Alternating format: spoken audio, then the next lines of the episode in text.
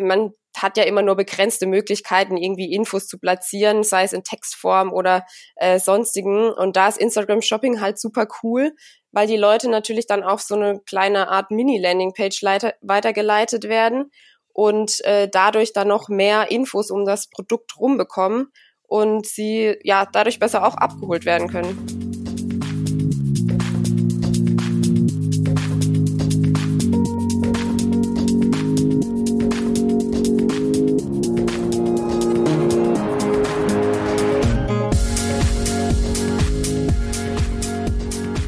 Willkommen beim Social Marketing Nerds Podcast.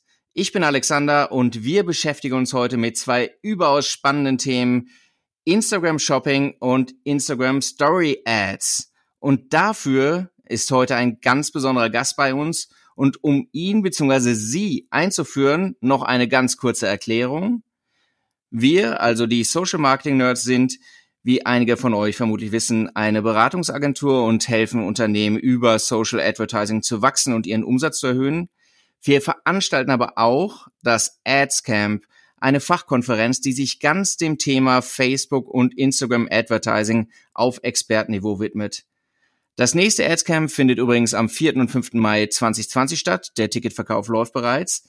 Aber beim letzten Ads Camp vor ein paar Wochen stand unser heutiger Gast schon auf der Bühne und hat ganz krasse Insights zu den Themen Shopping und Story Ads auf Instagram rausgehauen. Also willkommen Lena Gmeiner, Performance Marketing Managerin bei Just Spices. Hallo zusammen. Hallo Lena. So, ist erst ein paar Tage her, das Ads Camp. Wie hat's dir denn gefallen?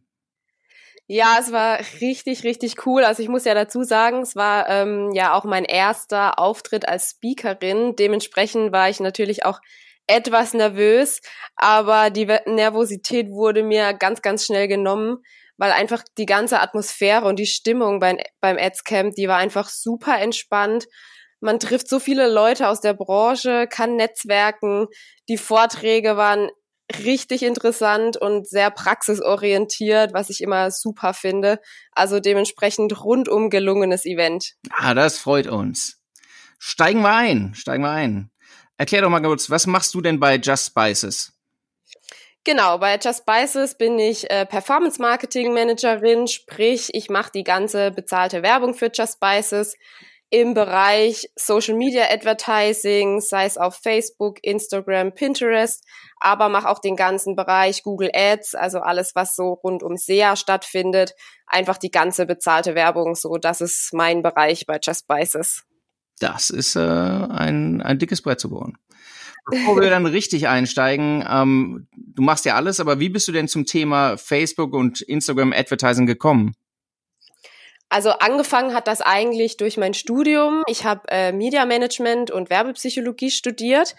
Dann ging es eigentlich auch schon weiter mit meinem Praktikum beziehungsweise meiner Werkstudententätigkeit bei Burda Direct Interactive, wo ich ganz viel mit dem Florian Litters, der ja hier auch sehr bekannt ist, äh, zusammenarbeiten durfte. Grüße gehen auch raus an dieser Stelle. Unbedingt. Und ähm, der mir einfach auch super viel in dem Bereich schon gezeigt hat. Und ähm, ja, dadurch ist das Ganze dann irgendwie so entstanden, dass ich gedacht habe, ja, ich weiß genau, irgendwie, das ist mein Bereich, da möchte ich mich weiter irgendwie vertiefen. Und ja, dann kam Just Spices mit der Stelle, Performance Marketing. Und da konnte ich dann auch das Wissen definitiv noch weiter ausbauen. Ja, super. Und äh, jetzt seid ihr auch auch speziell jetzt nochmal über Instagram super erfolgreich gewesen. Ich habe die Zahl nicht mehr genau im, im, im Kopf. Ihr habt äh, Gewürze in mehreren Tonnen über Instagram Shopping verkauft, oder? Ja, das ist richtig. irre, irre. Dann steigen wir da doch direkt ein. Also beim Thema Instagram Shopping. Das ist ja noch eine vergleichsweise junge Option auf Instagram und für euch läuft super. Aber dann erklär uns doch allen nochmal, wie funktioniert das Thema Instagram Shopping und, und dann auch gleich, warum funktioniert das denn bei euch so unverschämt gut? Ja, genau. Also wie gesagt, ähm, gibt's noch gar nicht ja so lange. Ist eigentlich erst 2018 gelauncht worden äh, und dann auch direkt äh, von uns umgesetzt wurden, worden. Es gibt natürlich auch so ein paar Voraussetzungen, die man erfüllen muss. Das wäre zum einen eben, dass ein Produktkatalog vorhanden sein muss. Klar, du willst letztendlich irgendwie die Produkte markieren, verkaufen. Ähm, da muss natürlich erstmal ein Produktkatalog dahinter stecken. Dann braucht man auch einen, einen offiziellen Business-Account und es müssen eben physische Produkte angeboten werden. Und dann ist eigentlich auch das ganze Setup total easy. Ähm, man geht einfach in die Unternehmenseinstellungen und kann da dann den Produktkatalog aktivieren. Und dann geht's eigentlich auch schon direkt los. In, in den Stories hat man die Möglichkeit, über die Stickerleiste zu gehen und da eben die, das Produktfeld äh, auszuwählen und dann entsprechend auf der Story zu markieren. Und im Feed kann man eben dann auch, so wie es die Leute normalerweise gewohnt sind, anstatt äh, Personen markieren, kann man dann eben genau die Produkte markieren, kann das entsprechend auf dem Bild platzieren und dann kann das Ganze eigentlich auch schon losgehen. Und, meinst, und zu der, ja. Meinst du, das ist für, für jedes Produkt gleichermaßen gut geeignet, dass ich oder oder seid ihr einfach in der glücklichen Lage da jetzt? Ja, auf jeden Fall. Also bei uns klappt äh, Instagram Shopping definitiv so gut, weil, weil das Produkt das einfach auch bietet. Die Leute, die sehen irgendwelche Food-Bilder, Food-Fotos, Videos und wollen natürlich irgendwo direkt die Verbindung auch zum Produkt haben. Deswegen ist es da natürlich so, dass Shopping da einfach für uns super gut funktioniert. Und wir setzen es natürlich auch gezielt ein. Also bei manchen Leuten ist es eben so, die sehen irgendwie ein Bild, finden das cool, interessant, aber die brauchen dann doch noch mehr Informationen rund um das Produkt, was man teilweise ja eigentlich durch, durch ein normales, reines Bild nicht liefern kann. Also ähm, man hat ja immer nur begrenzte Möglichkeiten, irgendwie Infos zu platzieren, sei es in Textform oder äh, sonstigen. Und da ist Instagram Shopping halt super cool, weil die Leute natürlich dann auf so eine kleine Art Mini-Landing-Page weitergeleitet werden und äh, dadurch dann noch mehr Infos um das Produkt rumbekommen und sie ja dadurch besser auch abgeholt werden können. Ja, und also über das Thema äh, Landingpage können wir ja gleich vielleicht auch nochmal sprechen, was da, was da so wichtig ist, weil, ähm, denn ich werde werd ja eigentlich noch, noch rausgeführt aus Instagram, ne? Mit dem genau. Shopping. Ja. Ähm, für euch, ich bin ja so ein bisschen Zahlen, Zahlen fixiert.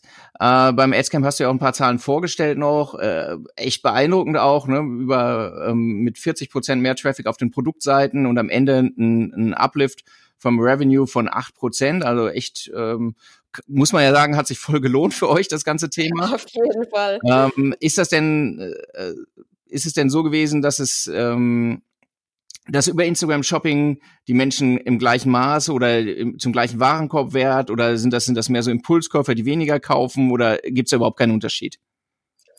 Also aus meiner Erfahrung kann ich sagen, dass ich jetzt keine äh, konkreten Unterschiede festgestellt habe im Hinblick auch auf den auf den Warenkorbwerk. Also hier ist es eigentlich ähnlich wie auf den anderen Kanälen auch. Im Gegenteil, wir merken natürlich auch immer mehr, auch bei uns eben so ein bisschen den, den Shift von Facebook äh, zu Instagram. Und das haben wir auch eben in den Shopping-Sachen äh, gemerkt, dass die Leute da schon echt gut drauf anspringen und ähm, jetzt nicht nur, weil es eben ein reiner Impulskauf ist, dadurch dann auch irgendwie ähm, die Warenkörbe äh, niedriger sind. Also das kann ich jetzt aus meinen Erfahrungen nicht berichten, was wir jetzt so äh, an Tests gefahren sind. Also wie gesagt, äh, die Zahlen sprechen für sich. Äh, ich bin da ja auch immer sehr datengetrieben, weil ich natürlich denke, cooles Feature, ähm, tolle Sache, aber letztendlich zählt für uns natürlich auch die Performance. Was bringt mir das Ganze? Und da lohnt sich das für uns definitiv. Mhm. Und also man muss sagen, noch sind wir ja in der bedauerlichen Situation, dass sich, äh, dass sich das Shopping nicht bewerben lässt. Ne? Das ist ja eine organische Reichweite, die wir haben. Genau. Das ist ähm, wird sich wahrscheinlich, tippe ich mal, schon noch mal ändern. Ähm, ganz interessant ist, äh, hat ja auch schon Schlagzeilen gemacht und wir haben im Podcast auch schon darüber berichtet. Ähm, in den USA ist ein Test gelaufen, dass auch der komplette Checkout äh, von Instagram Shopping schon auch auf der Plattform läuft, um, um wie es so schön heißt, dieses Seamless Experience zu ermöglichen, Abrechnungen direkt komplett komfortabel. Ähm, Im Prinzip gehen, glaube ich, alle davon aus, dass es auch breit ausgerollt wird. Ähm, was meinst du, wird uns das in, in nächster Zeit noch passieren? Ich hoffe es auf jeden Fall sehr, dass wir wirklich so der nächste Step, der absolut ähm, ja einfach wichtig wäre und äh, super cool wäre. Und ich denke, beziehungsweise man kennt ja auch schon aus der Vergangenheit, wenn dann schon irgendwie der, der Rollout zumindest mal in den USA getestet wurde, dann schwappt das natürlich dann auch leider etwas verspätet, aber irgendwann kommt das dann auch äh, zu uns nach Deutschland, dass wirklich auch alle irgendwie das Feature nutzen können. Deswegen gehe ich auch mal schwer davon aus, ähm, dass das auf jeden Fall bis, bis Ende des Jahres auch in Deutschland noch ausgerollt wird. Also ich kann es natürlich nicht, nicht sagen, äh, aber ich hoffe es natürlich sehr, weil ja, die, die Zahlen, die sprechen natürlich auch für sich und ähm, warum nicht? Also warum sollte man den, den Kunden nicht auch das äh, Shopping-Erlebnis auf Instagram auch erleichtern? Also das wäre wirklich, ähm, ja, das wäre eine richtig coole Sache, wenn das auf jeden Fall demnächst äh, passieren wird. Und dann auch gleich äh, zu bewerben oder wird das noch dauern? Ja, ich denke mal, das wird vielleicht noch ein, noch ein bisschen dauern.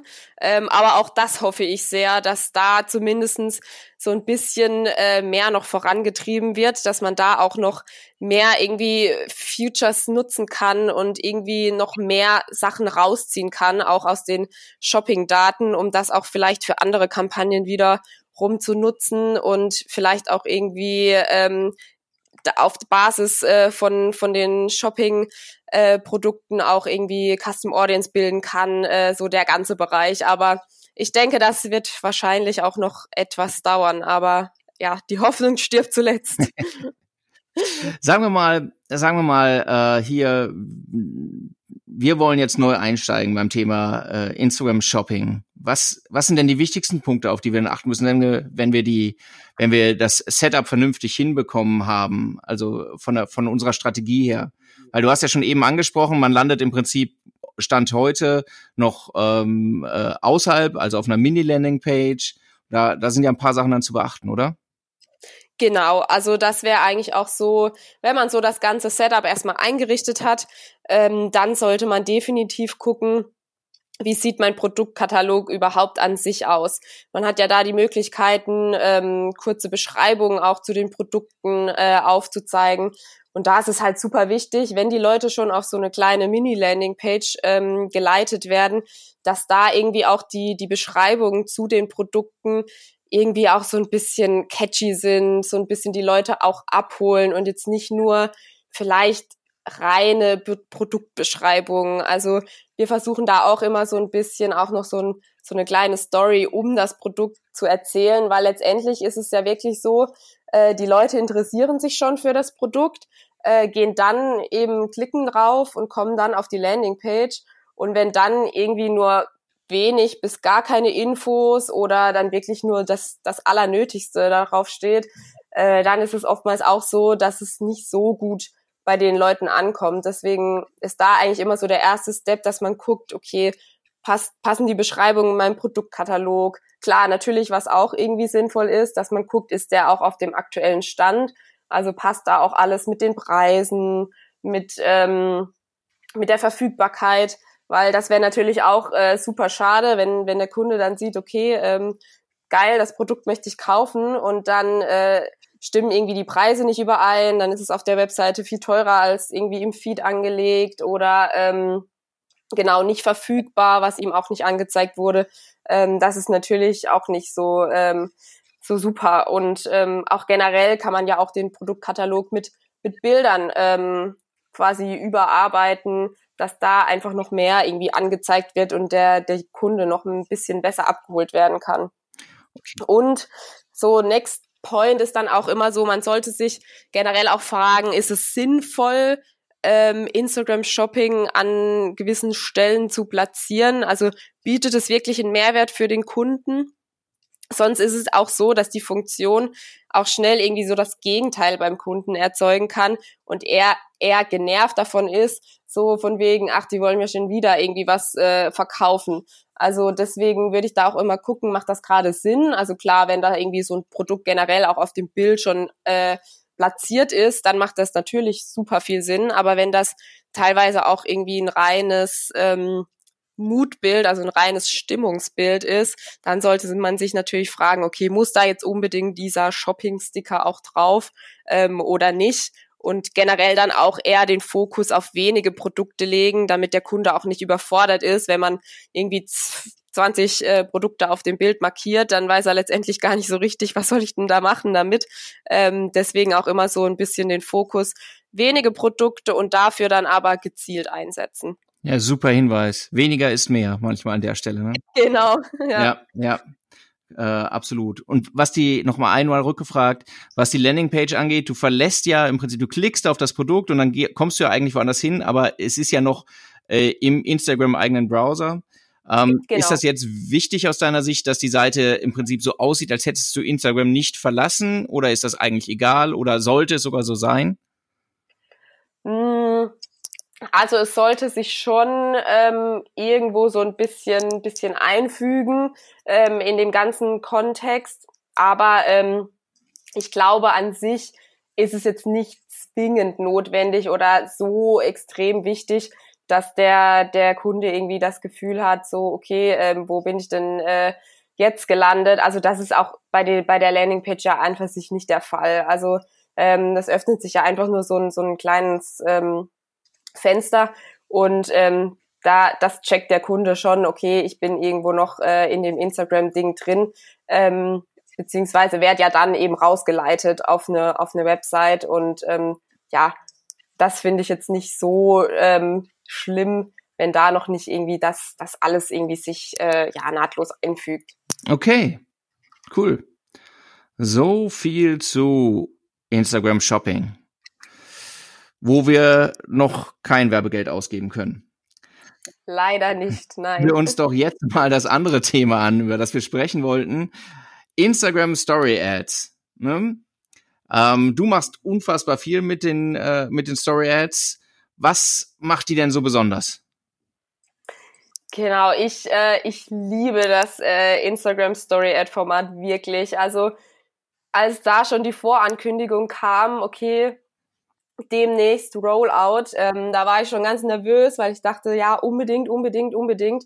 Und ich war auch wirklich von Sekunde eins an dabei, habe direkt eine, eine Story-Ad geschalten, weil dieses Format ist einfach super. Wenn man sich aktuell die ähm, Zahlen anguckt, die Anfang des Jahres auch veröffentlicht wurden, dann ist es eben so, der Trend geht ganz klar hin zu den Stories. Also mittlerweile konsumiert auch äh, jeder zweite User äh, von Instagram Instagram Stories.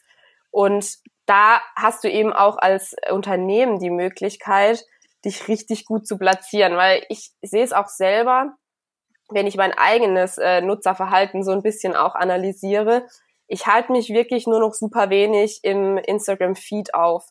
Ähm, ich bin eben ganz viel in den Stories und äh, swipe da auch hin und her. Und deswegen, das macht das Format irgendwie auch so, so spannend. Ähm, du hast halt auch die Möglichkeit, wirklich den kompletten Screen ja einzunehmen ähm, von den Usern das heißt, du kannst natürlich auch die Message, die du irgendwie rüberbringen willst, so richtig dem Kunden so richtig bam in your face platzieren äh, durch die Stories und es ist einfach auch interaktiver. Also es gibt ja mittlerweile auch die Features wie Umfragen zu platzieren als äh, Instagram Story war eben vor kurzem auch erst der Rollout. Also die Kunden können dann auch wirklich aktiv, also der User kann aktiv mit der Werbeanzeige interagieren indem er dann irgendwie abstimmt äh, auf der Umfrage. Und dadurch schaffst du es natürlich auch, dem, dem User so ein bisschen unterschwellig ja auch deine Werbebotschaft zu vermitteln. Also er checkt in dem Moment wahrscheinlich nicht direkt so, okay, das ist jetzt eine Werbeanzeige, hier möchte mir ein Unternehmen was verkaufen. Und letztendlich geht's ja auch darum, weil Instagram ist ja auch eine Plattform für den User, für den, für den Kunden. Und der ist da nicht primär, um ähm, um irgendwelche Sachen zu kaufen, sondern er ist primär da, um irgendwie Content zu konsumieren in Form von, oder sei es von Freunden, von Influencern oder von Stars. Und ähm, dadurch hat man halt als Unternehmen auch so ein bisschen die Möglichkeit, da so in dieses Feld auch reinzurutschen. Und wenn, wenn ich das ganze äh, Thema Instagram Story Ads natürlich auch äh, immer unter dem Gesichtspunkt, okay, ich bin Performance Managerin, ähm, betrachte, dann ist es definitiv auch so, dass hier einfach auch vom, vom Pricing und ähm, von, den, von den KPIs richtig gute Ergebnisse erzielt werden können. Also ich, ich beobachte hier schon länger einfach eine viel, viel niedrigere ähm, CPM-Preis, ähm, einen viel, viel niedrigen CPC-Preis ähm, und auch eine höhere Klickrate von den Leuten äh, auf die Anzeigen, die man so mittlerweile gar nicht mehr im Feed oder auch auf äh, Facebook erreichen kann oder zumindest nicht mehr ähm, auch so, so rentabel. Ja, geht uns, geht uns nicht anders. Also genau. du kannst, äh, du kannst in dem Format wirklich sehr attraktive Preise erreichen. Vom persönlichen Nutzungsverhalten muss ich auch sagen, es ist halt, ähm, man ist eher geneigt, das, das Creative als Ganzes erstmal wahrzunehmen, als wenn der Daumen die ganze Zeit noch weiter, äh, weiter scrollt und du mhm. erstmal anhalten musst. Ne? Das ist, äh, wenn du einmal draufgeklickt hast und siehst irgendwie das bildgewaltige Ding, dann, dann neigst du schon eher dazu, erstmal, erstmal hinzugucken und dem ein bisschen mehr Aufmerksamkeit zu schenken. Ja, definitiv. Und ähm, das ist ja auch irgendwie das, was das ganze Format auch so, so ein bisschen ausmacht. Und äh, deswegen war ich da auch super happy, als dann hieß, okay, ähm, Instagram Story jetzt endlich, man kann es endlich auch einbuchen. Und ähm, ich, ich mache das auch immer, ähm, wenn es irgendwie im Budget auch gerade drin ist, dann gucke ich immer, dass ich auch immer noch eine, eine Instagram Story Ad dazu buche, weil ich auch generell gerne das, das Format an sich eben rausziehe und sage, okay, ich buche jetzt eben nicht Auto-Placement, ähm, alle irgendwie möglichen ähm, Placements ein, sondern gehe wirklich nur auf die Stories und versuche da eben die Leute dann auch äh, abzuholen. Okay. Ja, vom Format. Äh, ich glaube, viele äh, scheuen noch so ein bisschen vor dem Format zurück, weil sie sagen, boah, da muss ich ja aufwendige, aufwendige Sachen dann bauen und so weiter. Können wir gleich nochmal drüber sprechen. Mhm. Ähm, grundsätzlich ist natürlich das Thema, hey, es ist ein spannendes Format, aber irgendwas muss ich den Leuten ja zeigen, ne? Und du hast ja, du hast beim Adscamp ja auch schon ganz viel über das Thema Creatives gesprochen, was, äh, was ich super finde, weil das, glaube ich, ähm, ganz oft eine Baustelle ist. Also wir haben auch öfter die Situation, dass wir Leuten begegnen, die glauben, ihr, ihr Problem sei eigentlich beim Targeting oder beim Bidding, aber tatsächlich ist es ein Anspracheproblem dass sie, dass sie nicht die richtigen Botschaften präsentieren.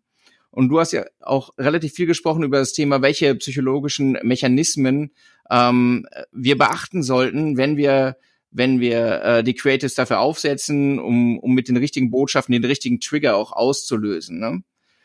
Ähm, vielleicht kannst du uns da nochmal einen kurzen, kurzen Überblick geben ähm, über, über, die wichtigsten, über die wichtigsten Punkte, wo du sagst, daran denke ich, auch von, von deinem Hintergrund natürlich her, ähm, wenn, wenn ich für Story Ads ein Creative aufsetzen will? Klar, gerne. Also vielleicht erst noch mal kurz äh, dazu.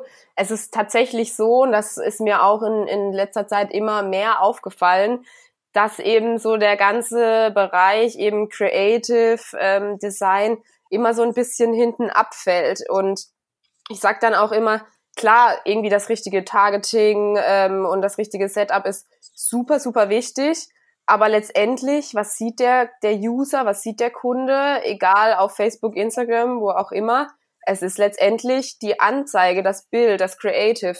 Und ähm, da kann manchmal auch das Targeting irgendwie noch so gut sein und der Kunde eigentlich eben so ein richtig potenzieller Kunde sein, aber wenn ihn das Bild oder das Video, ähm, was ihm präsentiert wird, nicht anspricht, äh, dann wird er auch das Produkt nicht kaufen. Und ähm, das ist mir dann auch echt aufgefallen, dass da auch ganz, ganz wenig irgendwie gemacht wird in dem Bereich. Und ich habe mich da eben auch so ein bisschen spezialisiert in dem Bereich Performance Creative Design, weil ich auch gesagt habe, so okay, es macht auch irgendwie einen Unterschied, ist es jetzt ein Creative für eine, für eine Anzeige, für eine Werbeanzeige, wo es letztendlich darum geht, dass die performt, oder ist es eben äh, ein Bild oder ein Video für einen normalen äh, Social Media Post, ähm, wo es zunächst jetzt nicht unbedingt darauf ankommt, ob jetzt irgendwie Conversions ähm, bei rumkommen. Deswegen genau habe ich mich da so ein bisschen in dem Bereich auch spezialisiert. Und wie gehe, wie ich da so vorgehe, also letztendlich geht es eigentlich immer darum, sich zu fragen, okay, wie schaffe ich es irgendwie, das Bedürfnis in den Menschen zu wecken, dass sie genau das Produkt haben wollen. Weil, wie ich vorher schon auch erwähnt habe, die Leute, die sind eben gerade nicht auf Social Media unterwegs um irgendein Produkt zu kaufen. Die sind da eigentlich insbesondere auf Instagram um sich inspirieren zu lassen. Das ist eine Inspirationsplattform, eben mit im Umfeld mit Influencern und äh, Stars und allem. Und genau darum geht's, genau dieses Bedürfnis zu aktivieren. Und wie schaffe ich das? Da kann man sich dann eben so bestimmte ähm, psychologische äh, Faktoren zunutze machen. Das wäre zum einen, dass man eben schaut äh, im Hinblick auf Design, wie schaffe ich es, die Leute zu aktivieren. Und Aktivierung kann in Form von Farben erfolgen. Also ähm, das mache ich bei Just Spices ganz viel. Klar, unser Produkt ist auch sehr, sehr farbenfroh. Ähm, und genau mit diesen ähm, Reizen arbeite ich auch. Also in der Psychologie nennt man das eben auch intensive Stimuli, die man einsetzt, also Stimuli-Reize, die irgendwie was bei den, bei den Menschen, bei den Leuten auslösen. Und Farben lösen nun mal irgendwas aus.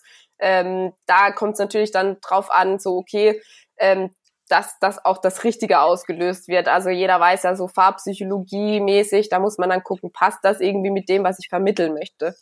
Oder man kann sich auch solchen Sachen zunutze machen wie affektive Stimuli, also das sind eben Reize, die in uns Menschen was auslösen, weil das irgendwie schon biologisch in uns ein bisschen verankert ist. Also hier ist immer so, dass das Thema Kindchenschema, was immer von, von vielen ähm, eingesetzt wird, weil letztendlich das wirklich so ist, dass Kinder immer ganz gut funktionieren, in, auch in Werbeanzeigen ähm, oder auch irgendwie Tierbabys, dass das irgendwie in uns was auslöst. Also das sind solche Aktivierungsfaktoren. Oder man sagt eben, damit arbeite ich ganz viel, ähm, dass man so ein bisschen die Kognition von Menschen anspricht und versucht, gewisse Botschaften ähm, unterbewusst den Leuten unterzubringen. Weil es eben so ist, wir Menschen, wir verarbeiten ja Bilder äh, besser als jetzt Texte. Und ähm, warum diese Elemente nicht kombinieren, so dass man eben sagt, so okay, der erste Blick geht vielleicht aufs Bild, aber der zweite Blick geht dann vielleicht auf einen Störer, den man platziert. Also so ein kleines Bild, äh, also Bild-Text-Element, was man auf das Bild packt, ähm, um einfach so eine kleine Botschaft den Menschen rüberzubringen. Und so der, der letzte Step, sage ich immer so, also das ist wirklich so die Königsdisziplin, wenn es so in Sachen äh, Creative Design ist, ist eben die, die Emotion, dass man irgendwie versucht, durch emotionale Konditionierung bei den Menschen irgendwas auszulösen. Ähm, das ist aber wirklich so High-End-Level und das ist natürlich auch nicht immer so ganz einfach umzusetzen. Aber wenn man das irgendwie schafft, durch die, durch die Anzeige, durch das Bild, durch das Video, so eine gewisse Stimmung, so eine gewisse Emotion bei den Menschen zu erzeugen, dann funktioniert das schon wirklich äh, ziemlich gut bei den Leuten. Das ist äh, äh, absolut. Ähm, das hat ja natürlich viel damit zu tun, ähm, wie viel Empathie bringt man selbst noch mit für die Zielgruppe? Also kann man nachvollziehen, was die Trigger sind? Ähm, würdest du sagen, das ist was, äh, was auch erlernbar ist in einer bestimmten Form oder wo man sich an bestimmte Schemata einfach halten kann, wenn man sagt, boah, Empathie ist eine gute Sache für andere, ich selbst habe andere Qualitäten, mach, möchte das aber machen, wie, wie gehe ich denn dann vor? Mm, also wenn es jetzt so um, um Zielgruppendefinition, äh, Zielgruppen-Insights geht, dann ist es so, dass man sich definitiv an den, an den Zahlen orientieren kann. Ähm, also letztendlich, ja, ist es schwierig, sich da auch gewisse Sachen anzulernen. Ähm, also weil Theorie ist immer Theorie, aber letztendlich, ähm, ob es dann in der Praxis so funktioniert, weiß man natürlich auch nicht. Deswegen nehme ich mir da einfach immer alle Zahlen irgendwie, die mir zur Verfügung stehen und versuche auf Basis von den von den Zahlen auch ähm, bestimmte ja, Creatives einfach zu designen ähm, und so zu versuchen, ähm, die Zielgruppe ein bisschen, bisschen näher zu verstehen auch. Mhm. Am Ende ist es dann so ein, so ein bisschen beides, würdest du sagen? Also, dass man einmal die Zahlen als Grundlage nimmt, um, äh, um zu verstehen, darum geht's ja letztlich, dass ich die, die, die Nutzer verstehe, was sie, was sie antreibt, dass mir die Zahlen dabei helfen und dass wenn du dann äh, der der der Prozess die Creatives aufzusetzen ist ja aber nicht nur replizierend sondern äh, da machst du ja auch was Neues würdest du dann sagen dann das hängt dann schon damit zusammen dass man eben auch ein Gefühl für die Zielgruppe hat oder meinst du man kann es allein zahlengetrieben machen Nee, definitiv. Also klar, die Zahlen sind so die Grundlage, sage ich immer. Also eben, ich arbeite sehr viel datengetrieben, weil man dadurch auch äh, so eine gewisse Stütze ja natürlich bekommt. Aber trotzdem sollte man sich jetzt nie komplett nur darauf fokussieren und vor allem sich nicht auf den Zahlen ausruhen, sage ich immer. Also es geht eigentlich immer auch darum, eben genau noch diesen kurzen oder diesen ja, gewissen Abstand auch zu den Zahlen zu haben und vielleicht auch teilweise irgendwie Sachen auszuprobieren, die die Zahlen vielleicht nicht widerspiegeln. Aber vielleicht einfach nur, weil man, weil man merkt, dass vielleicht die Zielgruppe doch vielleicht auch anders ticken könnte. Weil das heißt ja nicht immer nur, weil man die Zielgruppe auf dem einen Weg irgendwie abholen kann, dass man es nicht auch schafft, die anderweitig abzuholen. Ähm, das, darum geht's ja auch so ein bisschen, dass ja auch so das das Kaufverhalten generell oder ähm, von den Leuten auch irgendwie immer komplizierter wird und letztendlich kann niemand, glaube ich, wirklich sagen, so, okay, ich kenne meine Zielgruppe wirklich komplett, ich weiß genau, wie sie tickt, ich weiß genau, äh, welche Farbe sie mag, ich weiß genau, ähm, welchen Text ich schreiben muss, ähm, weil letztendlich geht's eben genau immer darum, so ein bisschen, okay, ich habe auf der einen Seite die Daten, die mir gewisse Sachen widerspiegeln, die ich nutzen kann, die ich definitiv auch für Creatives nutzen kann, aber auf der anderen Seite eben auch so eine gewisse so ein gewisses Gefühl natürlich auch für für die Brand oder für die für das Unternehmen oder für das Produkt. Also ich würde sagen, ähm, das ist definitiv beides, was damit reinspielt. Ja, ja, spannend. Ähm, und letztlich steht dahinter ja auch so ein bisschen, du musst halt immer akzeptieren, dass du jeden Tag dabei auch noch was Neues lernst. Die Zahlen allein werden dir nicht die Auskunft geben und über Testen sprechen wir sicherlich gleich noch. Ja. so, jetzt, jetzt bin ich, stehe ich immer noch vor meinen Story Ads und jetzt ist ja die erste Entscheidung, mache ich das Ganze jetzt, muss das Ganze total cool und bewegt sein oder reichen mir Bilder eigentlich? Weil, und bei, beim Thema Video gleich vorausgeschickt, ich habe kein großes Videoteam. Wie mache ich denn das? Sagen ganz viele. Das ist auch ganz easy. Also ähm, es ist definitiv so, äh, ich habe das immer wieder festgestellt, es muss jetzt nicht der krass aufwendig produzierte Content sein. Also schon gar nicht auf, auf Instagram auch. Die Plattform lebt irgendwie auch davon, dass es eben nicht so gestellt und nicht so ja aufwendig produziert irgendwie rüberkommt, weil letztendlich ist genau das, was die Leute sehen wollen, dass es irgendwie Content ist, den sie ansprechend finden, aber nicht ansprechend, weil er genau weil dahinter irgendwie ein 20-köpfiges Designteam saß und äh, jede, jede Farbe und jeden Winkel irgendwie nochmal genau abgemessen hat, sondern ähm, einfach, ja, weil es irgendwie auch so ein bisschen nahbar ist und auch nicht direkt so von ersten Moment an vermittelt, okay, ich bin eine Werbeanzeige, Leute, kauft bitte irgendwas. Also ähm, deswegen sage ich auch immer, hey, es muss nicht, es muss auch nicht Videocontent sein. Also definitiv nicht. Äh, ich habe bei Just Spices auch festgestellt, dass äh, Video für uns tatsächlich auch eher nicht so gut performt wie Bilder, ähm, die ich irgendwie einsetzen kann. Also deswegen da auch, ähm, wenn dann Entscheidung, okay, mache ich jetzt irgendwie eine Videoproduktion, ähm, muss nicht. Also muss definitiv nicht sein. Ähm, und wenn, dann kann man sich zum Beispiel irgendwie auch Tools zunutze machen, die auch von Instagram zur Verfügung gestellt werden, wie die Boomerang-App, die, die jeder gerne irgendwie äh, einsetzt und nutzt. Ähm, oder äh, Instagram bietet auch ähm, mit, mit der App Hyperlapse auch die Möglichkeit, irgendwie so ganz coole ähm, Zeitraffer-Videos zu erstellen. Ähm, das sind alles Sachen, die man natürlich auch nutzen kann, um daraus irgendwie eine, eine Werbeanzeige zu machen.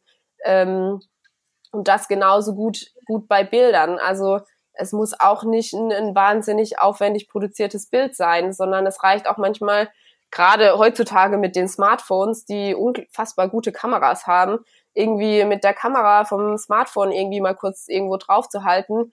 Dann packst du da vielleicht auch noch irgendwie Gifis drauf oder äh, Emojis und äh, kannst das genauso gut für eine Werbeanzeige nutzen. Kann man, kann man nicht oft genug sagen. Am Ende, am Ende ist es eben die Frage, ob das Ganze künstlich wirkt oder ob es sich irgendwie äh, von, von, der, von der Bildsprache oder äh, so authentisch wirkt wie alles andere, was du in dem Kontext halt siehst. Ist ja, ne, die, die Gesamtproduktionsqualität ist natürlich irgendwie, äh, steigt sukzessive immer mehr. Aber wenn du halt so eine, so eine, so eine losgelöste, klassische äh, Werbeoptik machst, dann, dann wirkst du einfach deplatziert. Ne? Ja, auf jeden Fall. Und das ist ja auch so, das willst du ja auch mit deiner Marke oder mit deinem Unternehmen irgendwie auch nicht, nicht vermitteln, sondern ähm, du willst ja irgendwie einen Mehrwert bieten für den, für den User und ähm, ja, und da ist es eben nun mal so, dass, dass der User jetzt nicht denkt, so, oh wow, da hat jemand unfassbar viel Geld investiert oder unfassbar viel Zeit, um jetzt irgendwie diesen Content zu produzieren. Ähm, das denken die Leute nicht und deswegen ist das auch ähm, überhaupt nicht notwendig. Ja, ist ja super. Also mit, mit, mit Fotos kam ich auch schon ganz gut hin. Das freut doch schon mal. Den einen oder Auf anderen. jeden Fall. So, jetzt haben wir das andere Thema. Text muss ja trotzdem noch mal irgendwie sein, ne? Und letztlich, das ist ein, natürlich, Instagram ist eine stark visuelle Plattform, aber du willst ja eine Botschaft vermitteln, die nicht, vermutlich nicht nur Bild ist, sondern noch zumindest in Ansätzen etwas Text hat. Aber das reduziert sich natürlich noch ein bisschen mehr hier als, als zum Beispiel bei Facebook, wo ich über die Copy halt schon ein bisschen mehr erzählen kann.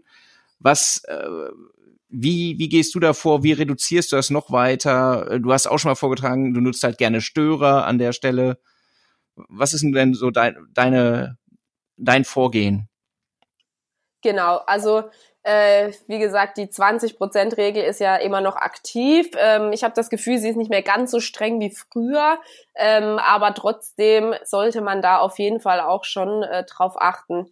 Und ja, wie ich eben vorher, genau wie du auch schon sagtest, ähm, ich arbeite viel mit Störern, äh, also wirklich ähm, Elemente, sei es jetzt irgendwie ein, ein Kreis oder ähm, Rechtecke, die ich auf das Bild platziere, wo ich dann aber wirklich versuche, wirklich nur so die Key Message von dem, was ich eigentlich mit der Kampagne oder mit der Anzeige rüberbringen will, äh, platziere.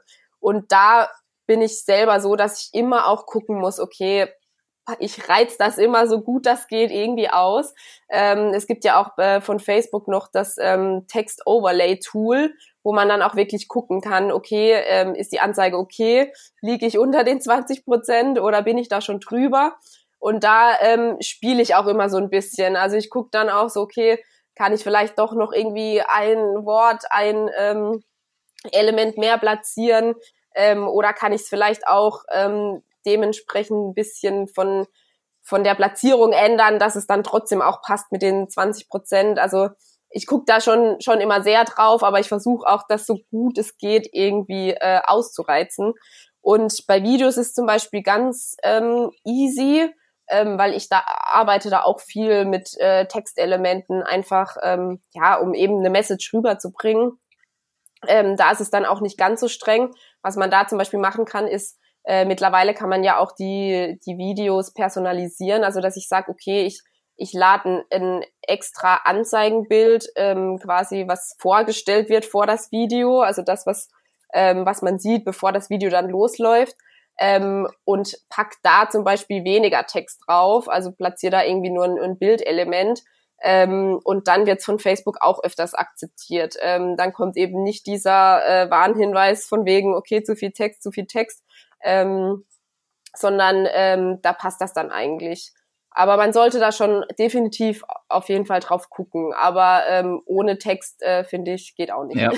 Aber um es mal positiv zu sehen, dadurch, dass man gezwungen ist, das so zu reduzieren, kommt man auch nicht so leicht in Versuchung, irgendwie äh, so unentschlossene Botschaften abzusenden und dann, ja, da geht ja noch eine Zeile, geht ja noch eine Zeile, das wollen wir auch noch erzählen und dann hast du so eine etwas verwaschene Botschaft, das zumindest passiert dir dann ja nicht.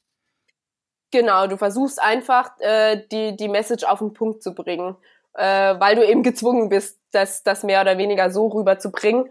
Und das ist ja auch oft das, was letztendlich eben bei den, bei den Leuten ja auch hängen bleibt. Also ähm, mir geht's ja selber so, ich lese auch wirklich ganz wenig irgendwie nur noch die, ähm, die Texte auch durch, die irgendwie ähm, ja in, bei Facebook irgendwie über dem Bild und bei Instagram unter dem Bild platziert sind. Ähm, aber die Message, die auf dem Bild ist, die bleibt bei mir hängen. Und dadurch ist es natürlich äh, auch ganz cool, wenn man da eben sagt, so, okay, Vielleicht mache ich mir dann auch ein bisschen länger Gedanken darüber, was schreibe ich wirklich auf das Bild. Ähm, das ist natürlich dann auch äh, so ein gewisser Prozess und nicht immer ganz einfach, das irgendwie so auf ein paar Wörter zu reduzieren. Äh, aber letztendlich ist, ist, es eben genau das, äh, was den Kunden vielleicht dann auch überzeugt. Ja. Und das ist, äh, je kürzer der Text am Ende sein muss, desto länger dauert es, bis man hingekommen ist. Ganz normal. Genau. ähm, äh, du hast ja eben schon einmal gesagt, ne, von der von der Optik ähm, wollen wir eigentlich ähm, organisch wirken mit, mit allem, was wir machen. Ähm, ihr seid, ihr seid ja auch, nicht, ich wollte schon sagen im Besitz, aber ihr, ihr habt ja auch eine, eine Designabteilung, ähm, die wunderschöne Dinge machen kann. Du hast auch davon erzählt, von den Erfahrungen, die du hattest mit den, mit den Designern. Ähm, und für dich war das nicht von Anfang an so zielführend, oder? Genau, also ähm, ich war ja anfangs immer sehr vorsichtig, irgendwie die Story zu erzählen, weil ich damit natürlich auch ein bisschen die Designer verärgere. Aber ähm, es war anfangs so, ich habe meine Sachen wirklich eben in die Designabteilung abgegeben, habe gesagt so, hey Leute, ich möchte zu dem dem Thema irgendwie eine Kampagne starten, macht mir doch das. So und äh, ich habe einfach ganz schnell gemerkt, dass sie das einfach nicht so machen, wie ich das gerne hätte, beziehungsweise was ich eben für performant empfinde. Ähm, es war eben ganz viel immer klar, das sah super schön aus, super gut designt, ähm, aber letztendlich habe ich einfach gemerkt, das ist eben nicht das, was eben die Performance bringt. Und ich mache Anzeigen, ich mache Werbung, ich mache ähm, Performance-Marketing. Und da geht's eben letztendlich nur mal drum, kommen irgendwie Conversions bei rum, äh, erreiche ich meine KPIs. Und ja, das, da mache ich auch den Designern gar keinen Vorwurf. Und ich sage auch immer so, oh Gott, um Gottes Willen, schmeißt ja nicht eure Designer irgendwie raus. Ähm, sondern ich äh, appelliere da eben mehr dran, dass man sich eben, dass man da gezielt auch Schulungen macht mit den mit den Designern, weil weil sie letztendlich ja gar nicht die Basis haben, die jetzt ich habe. Also eben, äh, ich habe halt eben die die Datenbasis. Ich ich guck täglich rein, irgendwie welche welches Creative kommt gut an, welches nicht. Die Basis oder diese Daten haben die Designer ja im ersten Moment ja gar nicht. Und deswegen, woher sollen sie denn da auch wissen, so okay, ähm, das funktioniert halt oder das funktioniert nicht. Deswegen, ähm, ja, bin ich eben mittlerweile so, ich mache die ganzen Creatives alle selber, ähm, weil ich eben genau das weiß. Ich habe halt genau diese Basis und ähm, kann dementsprechend dann auch die, die Sachen bauen. Ähm, aber da finde ich es eben super wichtig, wenn man da vielleicht auch mehr in den Austausch mit den, mit den Designern geht und ähm, irgendwie Workshops macht und ihnen mal so ein bisschen auch so den Performance-Bereich äh, ein bisschen näher bringt und jetzt nicht nur sagt, so, okay, ich hätte gern das und das ähm, und dann schnell feststellt, ähm, oh, schwierig, ähm, sieht schön aus, aber irgendwie kann ich, kann ich nicht so unbedingt äh, nutzen. Ähm, auch, auch die Sache mit der 20%-Regel. Ähm, ich habe anfangs auch Creatives bekommen, da war super, super viel Text drauf. Ähm, und die Designerin hat mir das ganz stolz präsentiert. Und dann sage ich, ja, ist schön, also der Text auch schön platziert, aber ich kann das nicht nutzen, weil, ähm, weil Facebook das nicht so nimmt. Und dann hat sie auch gesagt so, ach so, okay, ja, das wusste ich gar nicht. Ähm, und das sind halt eben so Faktoren, ähm, wo man einfach, ja, mehr den Austausch suchen muss, auf jeden Fall. Ja, definitiv. Und es, äh, es gilt tatsächlich ja nicht nur für Ads, es gilt auch für Webdesign letztlich. Äh, genau. Ähm, überall, wo es eigentlich um Funktionalität geht und äh, ne, die, die, äh, die Anzeige erfüllt ja auch eine Funktion. Wir wollen, dass Leute etwas tun. Ähm, clashen da immer so ein bisschen klassische, ähm, klassisches Design, das so äh, ausschließlich ästhetischen Gesichtspunkten genügt und Performance so gegeneinander. Aber es ist äh, tatsächlich, glaube ich, auch eine Frage des Austauschs. Ja, auf jeden Fall. Ähm, und deswegen, wir, wir arbeiten zum Beispiel ja auch viel ähm, mit User-Generated Content. So, warum nicht? Äh, die Leute, die lieben es, irgendwie ihr, ihr Essen mit unseren Produkten zu äh, fotografieren und sind auch stolz darauf, so dieses, ähm, ja, dieses Erlebnis zu präsentieren. Und ähm, da waren wir eigentlich auch ganz schnell, dass wir auch ähm, auf Instagram gesagt haben, so, okay, wir nutzen auch diese, diese Fotos. Ähm, wir nutzen irgendwie den, den Content, die uns auch die, die User äh, bereitstellen.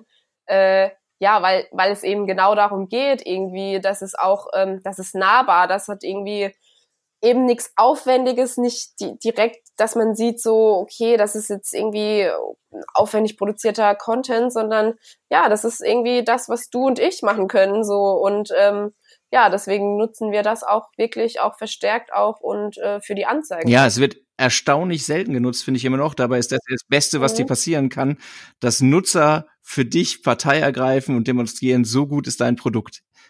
Besser wird's ja, ja nicht. Ne? Also Nee, und äh, ich habe da aber auch gemerkt, dass das echt noch nicht so viele äh, einsetzen, äh, was ich überhaupt nicht verstehen kann, äh, woran das liegt. Ähm, wahrscheinlich eben, weil sie die Angst haben, dass die Leute dann denken könnten, äh, oh, das ist jetzt aber kein, äh, kein schöner Content, aber eben genau das Gegenteil ist ja der Fall. Ähm, also ich kann eben nur aus der Erfahrung sagen, die, die Leute bei uns, die lieben, die lieben das. Ja, kann ich, kann ich nachvollziehen. Auf jeden Fall kann man es ja testen, wenn man es noch nicht getan hat. Und ganz wichtig. Das ja. bringt uns dann gleich zum Thema Testen. Ne? Fand ich total spannend, als du das erzählt hast. Ähm, also ich glaube, wir begeistern uns ja beide für das Thema. Man kann fast alles testen. Ähm, und ihr habt unter anderem geschaut, äh, das ist jetzt vielleicht die falsche Jahreszeit, aber beim, beim Thema Adventskalender äh, funktionieren Bilder mit oder ohne Menschen besser. Ne? Also das ist schon eine relativ radikale äh, Testaufstellung so. ähm, was ist passiert? Passiert ist, ähm, tatsächlich haben die Sachen ohne Menschen besser performt für uns. Äh, das war natürlich echt so ein bisschen traurig, äh, das da auch den Leuten zu vermitteln. Also das waren auch äh, interne Mitarbeiter von uns. Ähm, und das den Leuten dann auch so zu verklickern, so von wegen, ja, sorry Leute, ihr seht da echt hübsch aus und das habt ihr super gut gemacht, aber ähm, letztendlich ähm, war die Performance einfach bei dem Produktbild wesentlich besser. Und ähm, wir haben das eben jetzt nicht nur auch in den Anzeigen getestet, sondern generell auch äh, verschiedene Landingpages äh, gegen getestet. Und es war einfach immer das Ergebnis, okay, ähm, die Leute performen einfach nicht so gut. Und das war dann für uns auch so ein bisschen das, wo wir sagen, okay, nächstes Jahr, warum müssen wir nochmal so eine riesig aufwendige Produktion fahren mit irgendwie so, okay, die Leute ähm, müssen alle vor Ort sein und äh, das Setup und das und das und das wenn wir letztendlich merken, okay, wir brauchen eigentlich nur das Produkt und irgendwie ein Setting und das reicht auch aus. Ja, ist krass. Also ist ja ein, ein ganz schöner Kostenfaktor kann das sein. Man muss natürlich sagen, ja. das muss nicht für jedes Produkt und für jede Brand so gelten, ne? Aber ihr habt halt getestet. Definitiv.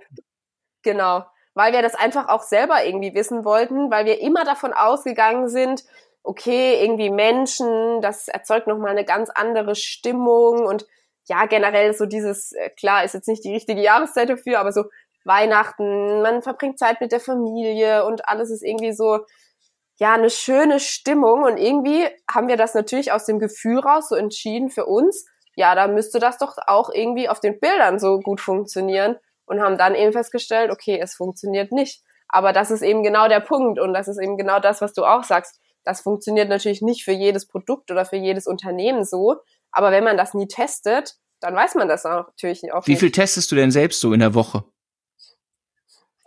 Ach, äh, ich müsste das tatsächlich auch mal runterbrechen und aufschreiben. Äh, aber also ich teste gefühlt täglich was. Also es ist wirklich so, dass es auch so ein bisschen der eigene Anspruch an mich selbst. Einfach immer, immer, immer wieder verschiedene Sachen testen. Und wenn das wirklich nur ganz minimale Sachen sind, dass ich sage, okay, ähm, ich probiere vielleicht mal eine neue Ad-Copy aus, also vielleicht einen neuen Text, den ich irgendwie draufpacken kann. Ähm, was ich momentan ganz gerne mache, ist auch ähm, Anzeigen zu nutzen, die ähm, irgendwie Bewertungen oder Kundenmeinungen quasi in, in den Anzeigentext mit reinpacken und teste das gegen, okay, ich schreibe eine normale, eine normale Textanzeige ähm, und guck, was irgendwie besser performt. Also es ist wirklich so, ich glaube, wenn man irgendwie an den Punkt kommt und sagt so, okay, nee, ich habe alles getestet, ich, äh, ich kann nichts mehr testen, dann ist irgendwas schiefgegangen. Also das ist äh, nicht, der, nicht der richtige Punkt. Ich glaube eben, das ist auch gerade in, in unserem Bereich super wichtig, da, weil einfach auch so viel Neues immer auch gefühlt täglich dazu kommt. Man wartet ja auch nur darauf, dass irgendwie Facebook wieder irgendwie ein neues Feature launcht oder dass irgendwas äh, ein neues Feature auf Instagram möglich ist. Ähm, und deswegen ähm, finde ich das einfach super wichtig und auch so Anknüpfungen an, an die Sachen, die ich vorher erzählt habe. Du weißt einfach auch nie letztendlich, ähm, wie die Zielgruppe genau tickt. Und deswegen ist es da auch immer wichtig, immer wieder neue Sachen anzutesten, vielleicht auch wieder Sachen zu testen, die man mal vor einem halben Jahr getestet hat. Ähm, hatte ich jetzt beispielsweise auch wieder, wo ich dann irgendwie wieder ähm, Sachen mit reingenommen habe und gedacht habe, so, okay, dann probiere ich vielleicht das nochmal aus. ähm, und auf einmal funktioniert's. So, ähm, das ist halt irgendwie auch das Spannende, ja. finde ich, äh, an dem Bereich, dass, dass man genau dadurch eben auch ähm, nie auslernt. Absolut. Aber finde ich eine schöne Grundregel, jeden Tag ein Test. So. Auf Kann jeden man Fall. mitnehmen. So. Ja. Ähm, wenn du, äh, du guckst ja nicht nur eure eigenen Anzeigen an, du guckst ja auch, was sonst in der Welt passiert und bist selbst aktive Nutzerin. Was würdest du denn sagen, was machen denn deinen Augen viele beim Thema Story Ads falsch? Ach, das ist äh, natürlich auch äh, schwierig zu beurteilen, um zu sagen, okay, das ist richtig, ähm, das ist falsch. Ähm, aber viele nutzen das Feature, glaube ich, noch nicht, äh, nicht ausreichend. Ähm, also zum einen eben, dass, dass viele eben auch diesen, diesen Fullscreen noch nicht voll ausnutzen, also wirklich irgendwie auch ein, ein Bild ähm, rein für Instagram Stories irgendwie versuchen zu nutzen. Oder dass eben viele versuchen, genau das, was sie irgendwie auf den anderen Kanälen machen, genau das irgendwie auch in die Story zu packen und eben so diese klassische Werbe oder dieses klassische Werbeformat fahren. Und da sage ich immer so, okay, gerade im, im E-Commerce-Bereich ist es da einfach auch schwierig, irgendwie die Leute abzuholen. Äh, ja, weil es einfach so, so offensichtlich ist.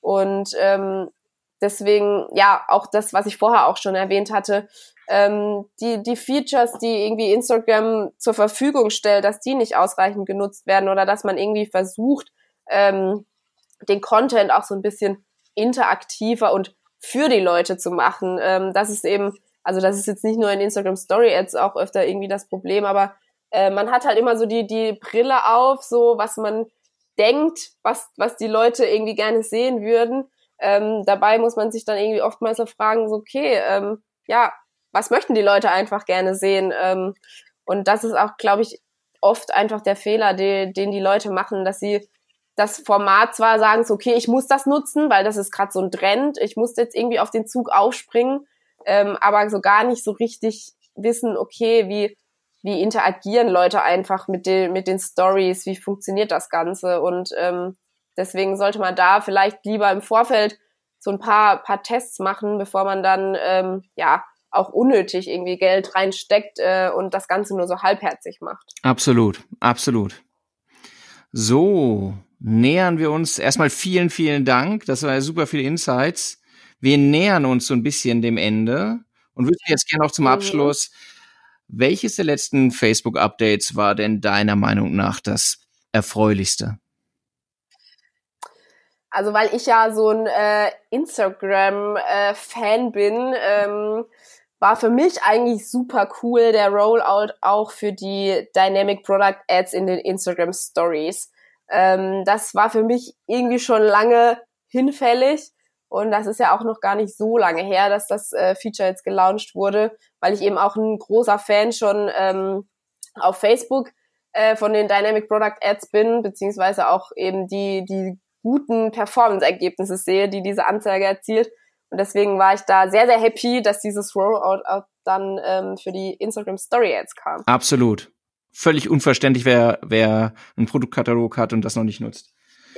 Ähm, ja. Und welches Update oder welche Änderung ähm, der, der Plattform würdest du dir noch wünschen? Also ich würde mir wirklich wünschen, dass das Rollout jetzt für Instagram Shopping, ähm, also für, für den Checkout kommt. Äh, das wäre jetzt so mein Ding oder das ist das, worauf ich jetzt schon wieder so ganz hibbelig bin und äh, darauf warte und da einfach auch super gespannt bin, wie, wie das performen wird. Also das ist eigentlich so das, was, was ich hoffe, was jetzt demnächst dann mal äh, kommt. Dann schauen wir mal, was der Weihnachtsmann oder ein früherer äh, Service dir noch bringt. So. ähm, wie können dich denn jetzt unsere Hörer kontaktieren oder mehr über dich erfahren? Sag das doch noch.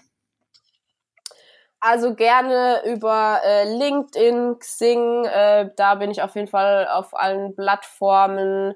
Klar, natürlich auch äh, Facebook oder ähm, ja, einfach so, auch auf Instagram habe ich zwar nur ein privates Profil, aber da kann man äh, mich auf jeden Fall auch immer immer gerne kontaktieren. Also da findet sich auf jeden Fall eine Möglichkeit. Alles klar. Lena, ganz, ganz herzlichen Dank. Ich glaube, das war sehr, sehr viel Material. Äh, und da können ganz viele Leute, äh, haben wahrscheinlich fleißig mitgeschrieben und äh, werden ja vielleicht jetzt ihre äh, Instagram Story Ad Strategie nochmal anpassen. Ja, sehr gerne. Ich hoffe, ich konnte auf jeden Fall ein paar gute Insights und Tipps den Leuten weitergeben. Alles klar. Vielen herzlichen Dank.